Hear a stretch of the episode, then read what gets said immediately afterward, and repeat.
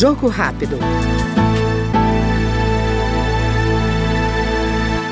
A deputada Adriana Ventura, do Novo de São Paulo, ressalta a importância de a economia brasileira continuar a crescer por meio de reformas estruturantes, como a tributária, além da redução de gastos públicos e privatizações.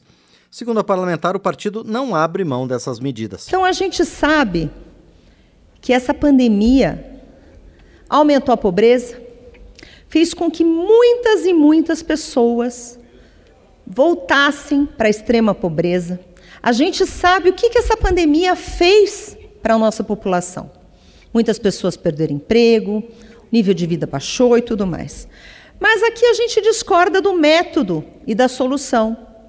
Nós do Novo acreditamos que a maneira de resolver este problema é por meio de reformas estruturantes, é por meio da simplificação de tributos, é por meio da revisão e redução dos gastos públicos. Isso quer dizer repactuação, reforma administrativa, desburocratização, show cabide de emprego, show cargo em tudo que é estatal, corte de todos os privilégios. Eu acho que esse é um grande ponto que a gente tem que tratar aqui.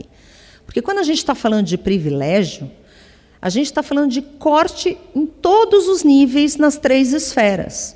E, infelizmente, não é isso o que nos une ao pensamento do Partido dos Trabalhadores. A gente realmente quer acabar com privilégio, subsídio de grupos de interesse. A gente quer parar com esse dividir para conquistar de categoria A, categoria B, categoria C. Todos somos brasileiros. Uma outra coisa que a gente acha super importante é a questão da privatização das estatais. Nós precisamos privatizar muitas e muitas e desestatizar muitas empresas que, na verdade, são deficitárias e que servem, a gente sabe, no eterno jogo do toma lá da cá, como essa troca espúria, essa troca nojenta de aprovar uma coisa, tudo em troca de cargos, em troca de emendas. Então, isso realmente, para a gente, não faz sentido. Esta foi no Jogo Rápido a deputada Adriana Ventura, do Novo Paulista.